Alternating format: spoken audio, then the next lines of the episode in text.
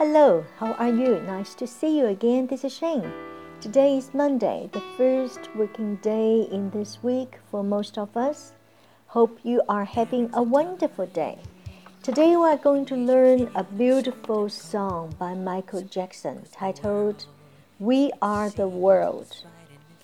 Michael Jackson, he was born on 29th August 1958. He was born the seventh in his family, seventh children. There are altogether nine children in the family. Big family, huh? Michael Jackson started performing when he was six years old alongside his brothers as Jackson 5. He then went on to have quite an amazing musical achievement and we will talk about more next class, which is on Friday. And right now, let's learn the lyrics of We Are the World by Michael Jackson. There comes a time when we heed a certain call, when the world must come together as one. There are people dying, and it's time to lend a hand to life the greatest gift of all. We can go on pretending day by day that someone, somewhere, will soon make a change. We are all a part of God's great big family. And the truth you know, love is all we need. We are the world. We are the children we are the ones who make a brighter day. So let's start giving. There's a choice we are making.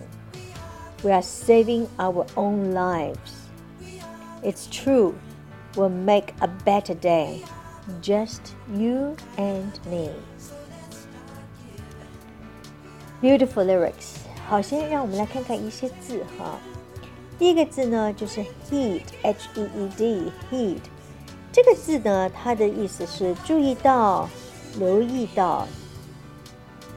heed a certain call，call 这个字呢，我们也知道，I'll call you，I called you。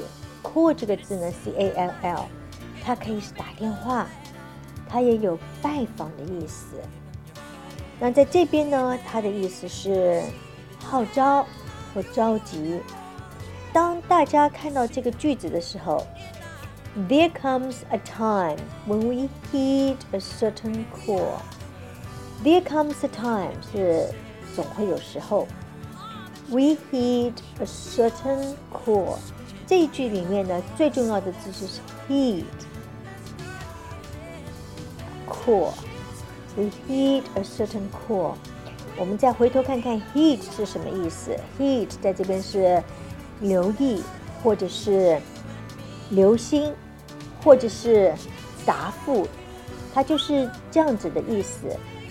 留意答复什么呢？一种着急或一个或在这边呢，是一种唤醒，一种着急的意思。好，那就好了。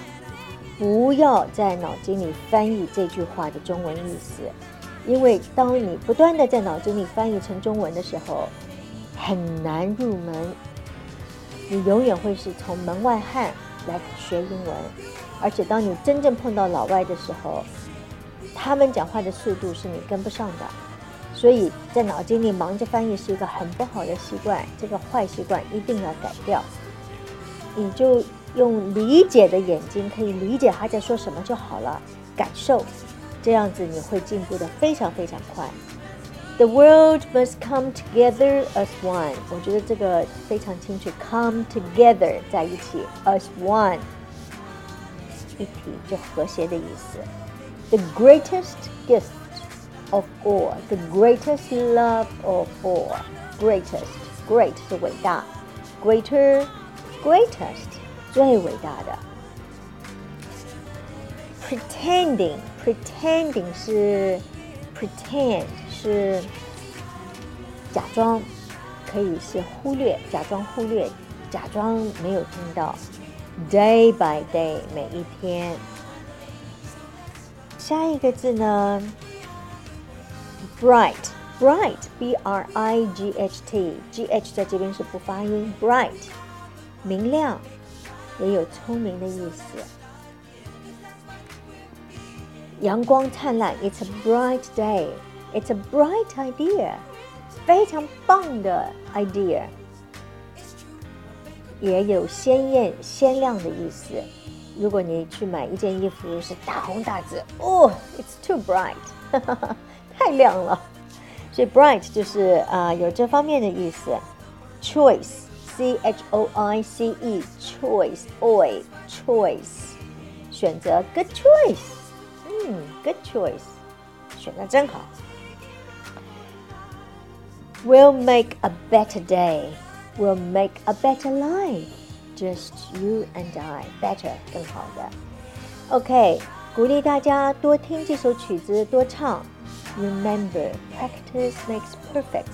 I look forward to seeing you on Friday. Bye.